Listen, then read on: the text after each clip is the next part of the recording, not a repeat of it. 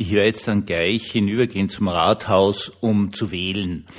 Also die eigentliche Wahl findet am Sonntag statt zum Kärntner Landtag, aber es ist jetzt so, dass es immer am, Freitag für ein paar Stunden in jeden, jeder Gemeinde also eine, ein Wahllokal gibt. Und das werde ich ausnutzen, weil Sonntag habe ich zuerst Gottesdienst, dann Konfirmandenunterricht, muss ich nicht auch noch wählen gehen, äh, ist mir angenehm. Und das Schöne dran ist, indem ich da hinübergehe, gehe ich wirklich absolut davon aus, dass keine Artilleriegranate einschlagen wird. Ich gehe davon aus, dass kein schweres Maschinengewehr auf mich schießen wird. Das halte ich allen Ernstes im Jahr 2023 nach einem Jahr Ukraine-Krieg für einen sehr, sehr großen Vorteil. Herzlich willkommen zum Tagebuch eines Pfarrers von eurem Hans Spiegel, eurem Pfarrer im Internet. Ein Jahr. Und das hat ja keiner für möglich gehalten. Das hat auch für Putin offenkundig nicht für möglich gehalten, der die riesige Ukraine mit nur, nur 100.000 Soldaten angegriffen hat, was natürlich von vornherein nicht funktionieren konnte. Es war daran gedacht, offenkundig innerhalb kürzester Zeit handstreichartig die ukrainische Regierung äh, zu verhaften oder auf, aus dem Land zu treiben und so weiter und so fort. Und dann passt das schon. Und das hat nicht geklappt und jetzt hat man ein Jahr Krieg. Ich könnte jetzt vieles sagen, ich könnte jetzt darauf hinweisen, äh, was für eine Propaganda getrieben wird, für eine furchtbare, was für eine Unmenschlichkeit sich Bahn bricht auf YouTube. Wenn Sie da suchen, ich recherchiere ja solche Podcasts immer ein bisschen vorher, dann sehen Sie zum Beispiel gerade aus dem äh, englischen Bereich von Boulevardzeitungen äh, unglaublichste Videoclips, wo also beklatscht wird, wenn ein russischer Panzer mit irgendeinem so tollen aus äh, in, in, in England gefertigten Raketen in Luft gesprengt wird. Ohne jede Rücksichtnahme, dass da halt auch Leute drinnen sitzen, die sicherlich, ganz, ganz sicher, lieber woanders wären, irgendwo, wo kein Krieg ist.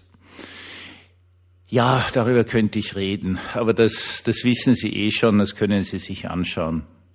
Ich möchte auf einen ganz anderen Aspekt eingehen, und zwar einen, mit dem ich mich berufsbedingt ein bisschen auskenne. Und Sie verzeihen bitte meine etwas eigenartige Stimme, Sprache und Sprechtechnik im Moment, weil es mir eigentlich irgendwie die Rett verschlagt. Schauen Sie, ich bin Pfarrer und zu Pfarrer heißt eigentlich ein Verwaltungsbeamter einer Pfarrgemeinde. Das ist ganz was anderes als der Geistliche. Und in diesem Bereich gehört also die sogenannte Matrikenführung.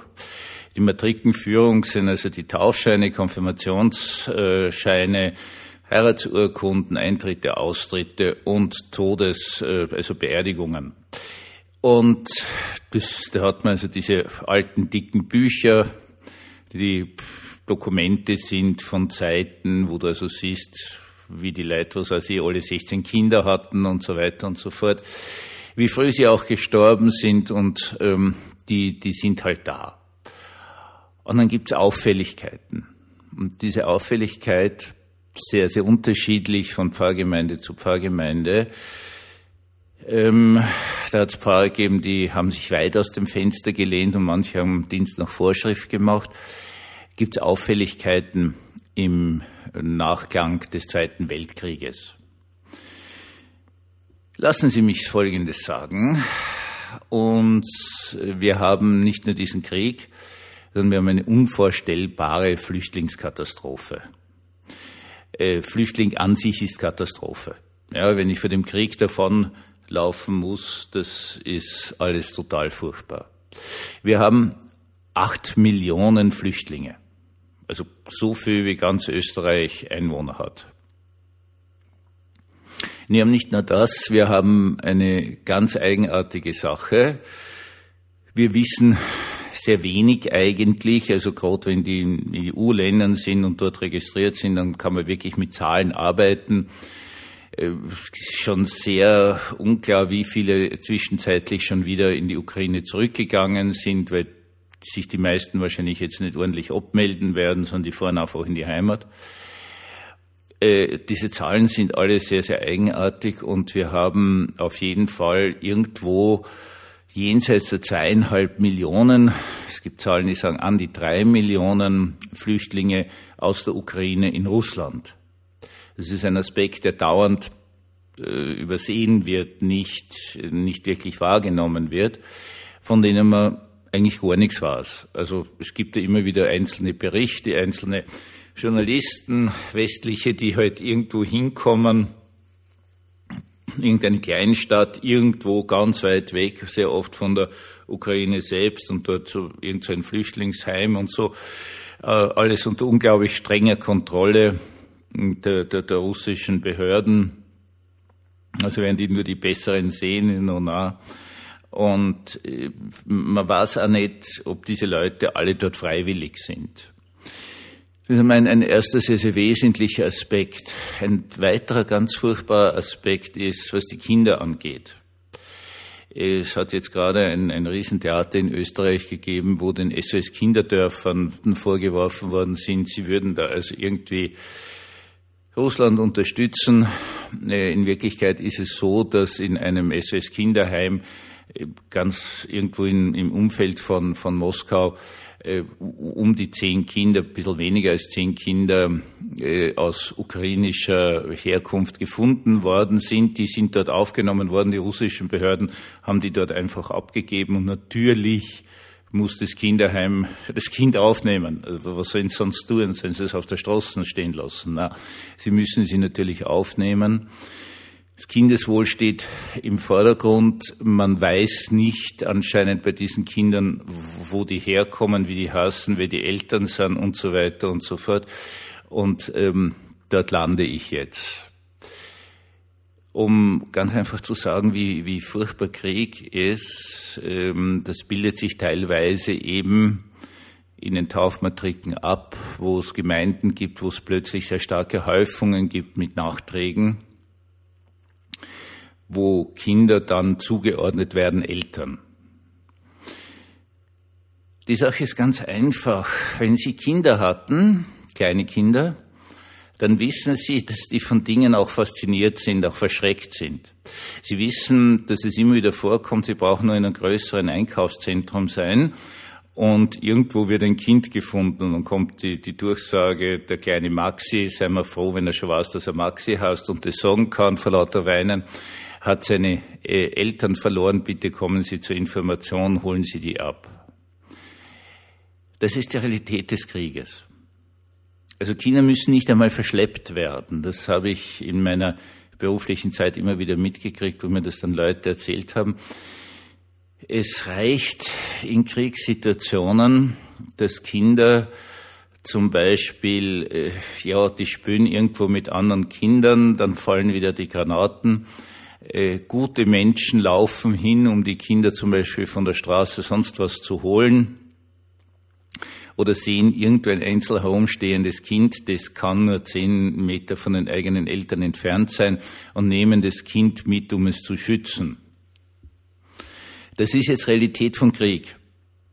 Ja, also das Ganze ist nicht ohne. Es bleibt den Kindern äh, ganz vieles zurück. Sie haben zumindest eine, eine verdrängte, vergessene Erinnerung daran, dass Sie einmal andere Eltern hatten. Es gibt jetzt ganz viele Geschichten, jetzt wieder was gelesen von Mariupol, wie das von den Russen besetzt war, hat man also den Ukrainern, den Einwohnern angeboten, dass man sie mit Bussen nach, äh, in, in die Ukraine evakuiert. Offenkundig sind viele dieser Busse dann Richtung Russland gefahren. In der Realität muss man sagen, das muss nicht einmal geplant sein. Ja, das kann durchaus sein, die steigen da ein, der Bus steht dort, der Busfahrer fährt los und plötzlich fängt die schwere Artillerie wieder zum Schießen an und der nimmt dann natürlich aus eigener äh, Todesangst heraus die Straße, auf die nicht geschossen wird und fährt die jetzt völlig wurscht, wo diese Straßen hinführt. Das ist Krieg. Das ist einfach Krieg. Ja. Krieg ist, dass Menschen pausenlos ihre Familie verlieren permanent.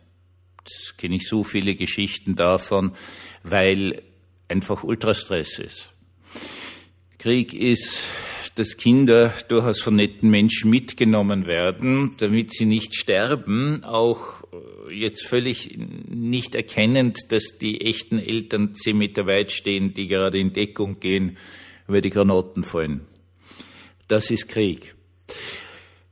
Ja, und so etwas spielt sich jetzt in der Ukraine. Ich sage noch einmal, die ukrainische Grenze von Wien ausgerechnet ist näher als die äh, Distanz von Wien äh, nach äh, Vordelberg, Schweizer Grenze. Also das ist nahe.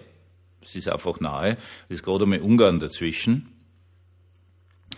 So was spielt sich seit einem Jahr ab. Und irgendwie scheint die gesamte Politik nur darauf aus, hinauszulaufen, soweit ich das mitkriege, auf wir liefern noch mehr Waffen und die Ukraine wird dann schon siegen. Das ist logisch, schauen Sie sich die Größe von Russland und die Größe von der Ukraine an. Und ja, Friedensgeschichten, Friedensinitiativen, da hat jetzt gerade mal China gesagt, da haben wir den Zwölf-Punkte-Plan. Ist ein guter diplomatischer Schachzug natürlich, sich zu positionieren als die, die für den Frieden eintreten und äh, im Hintergrund natürlich äh, Dinge liefern, die natürlich keine Waffen sind, die nur witzigerweise für Waffen gebraucht werden. Also eine äh, schöne Geschichte und ich frage mich jetzt nach einem Jahr einfach, äh, wo ist unsere minimale Menschlichkeit hingekommen? Sie merken meine Betroffenheit, weil es einfach so furchtbar ist, wie es ist. Wo ist das große christliche Abendland, das sagt, okay, wir wollen, dass dort Frieden ist. Und wir wollen, äh, machen jede nur mögliche Initiative dazu, dass dort Frieden entsteht. Wir machen da irgendwas, irgendwelche Kompromisse, weil ohne Kompromisse wird kein Frieden entstehen. Das muss doch klar sein. Wieso ist es das Einzige, was wir tun, schlussendlich Waffen und Waffenbestandteile und Munition und so weiter und so fort zu liefern? Äh, ich weiß es nicht, meine Lieben. Ich sage es ganz ehrlich, vielleicht bin ich jetzt schon wirklich zu alt. Ich komme noch aus der Generation der großen Demonstrationen gegen den NATO-Nachrüstungsbeschluss und Friedensbewegung und so weiter und so fort. Äh, irgendwas hat sich jetzt komplett verändert. Was bleibt uns über? Nichts anderes, als dass wir dort, wo wir sind, so friedlich sind, wie wir nur können.